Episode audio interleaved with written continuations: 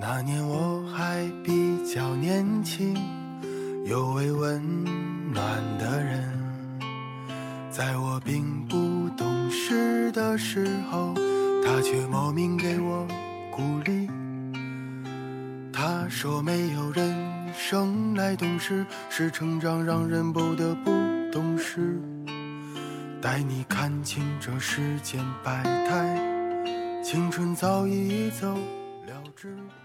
今天早上上班的时候，听见小区里一对老夫妻在讨论要置办什么年货。他们数着一家人的喜好，念叨着女儿不喜欢吃羊肉，偏偏儿子喜欢吃，所以饺子馅儿要准备两份儿，还要用不同的手法包才能区分，不然孩子们吃错了会不开心。我跟在他们身后，听着他们念叨着这些家常话，鼻子一酸，好想回家。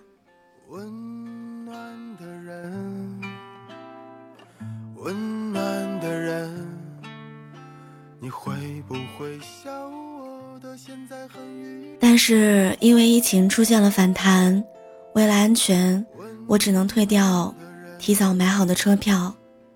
一个人留在北京过年。其实，在刚得知不用回家的时候，我还挺开心的。毕竟，作为一个奔三年纪还单身的人，过年对于我来说就是一次大型的催婚加相亲一条龙的活动。如果不用回家的话，也就不用面对这些了。但是我听着那一对老夫妻的聊天，我才意识到。就算有天大的理由，也没有人会真的不想家。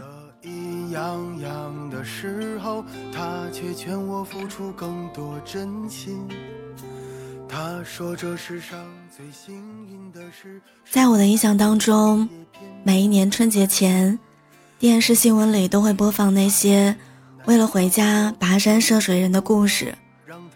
我记得有一个人因为买不到火车票。大冬天里，带着妻子骑了一天一夜的摩托车才到家。每年春运的时候，火车站总是人满为患，他们中的许多人甚至连一个座位都没有，但大家还是不顾一切的买票，往那个叫做家的地方赶。我以前也特别不明白，为什么大家对于回家过年有这么大的执念。现在。我明白了。尽管这个世界很大很精彩，但在这个广阔的世界里，只有那个叫做家的房子里，有人把你的喜好当成天大的事儿，在记挂着。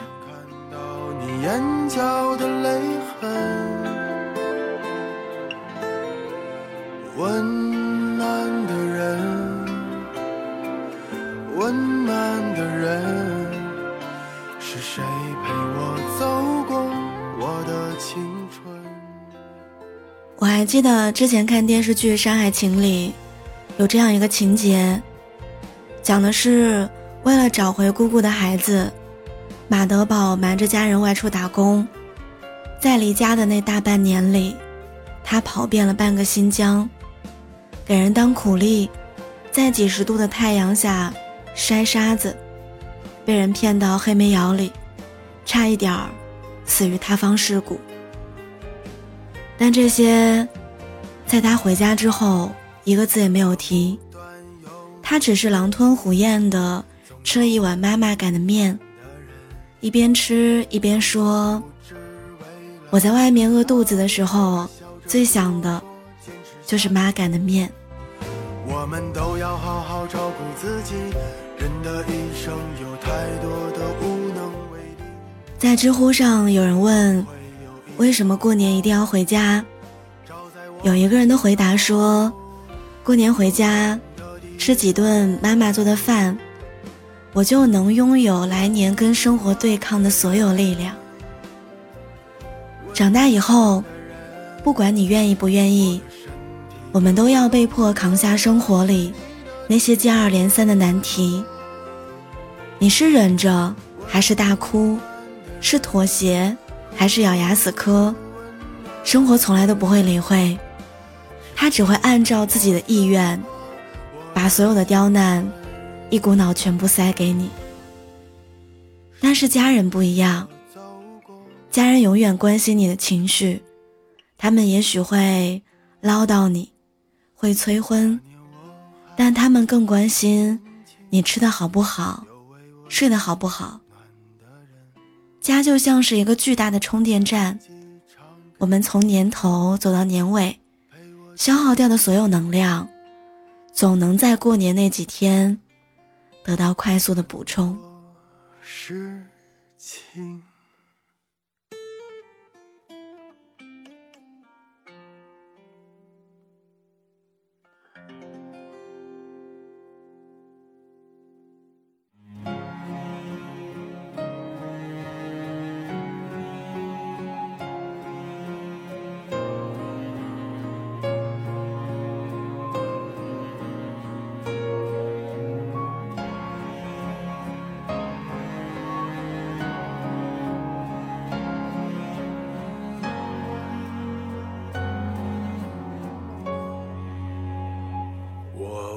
自己，你是否还年轻？你的灵魂是否还很纯净？人群中是谁在艰难走走停停？又是谁在仰望着命运？二零二零年。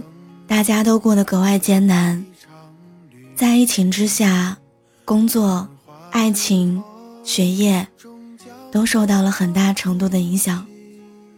我们咬着牙走到今天，最大的盼头就是能在过年的时候回家，跟爸妈诉一诉苦水，撒一撒娇，偷个懒儿，喘口气儿。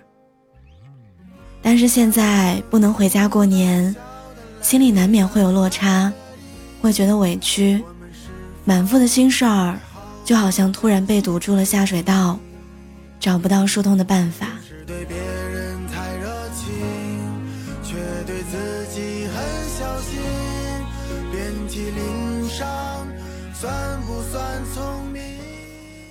这种感觉特别像是第一次住校，面对陌生的环境，睡在陌生的床上。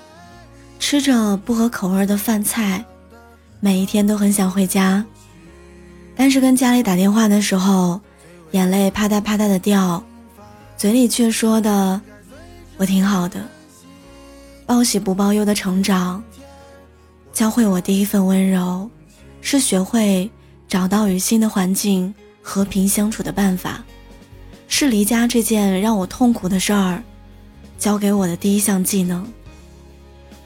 我也经常在感到消极的时候，回看自己经历过的那些痛苦时刻，比如说，第一次喜欢一个人，第一次进入职场，第一次做饭，第一次洗衣服，第一次独自旅行，第一次自己住。所有的这些第一次，都曾经在它发生的时候，带给我很多的不安和慌乱，也留下过。一些我现在想来，仍觉得很遗憾的回忆。其实，长大是无数个瞬间的总和，可能我们自己也说不清楚，自己是在哪一个瞬间变得坚强。但就是在那些日积月累的第一次里，一个叫做我的形象，清晰了起来，成长了起来。不能回家跟爸妈一起过年，是很多人今年最大的意难平。但是换一个角度想一想，它也不过是我们人生里又一个第一次，是我们走向未来的路上又一个长大的瞬间。即使暂时不能回家，不能在妈妈的拿手菜和爸爸的唠叨里为下一年补充能量，那不如试着。做自己的能量补给站。世界是糟糕还是美好，不是由我们决定的。但你要用怎样的心情去迎接明天的生活，是你可以说了算的。明天我依然会憧憬，最伟大的平凡才应该最珍惜。我的明天我依然会憧憬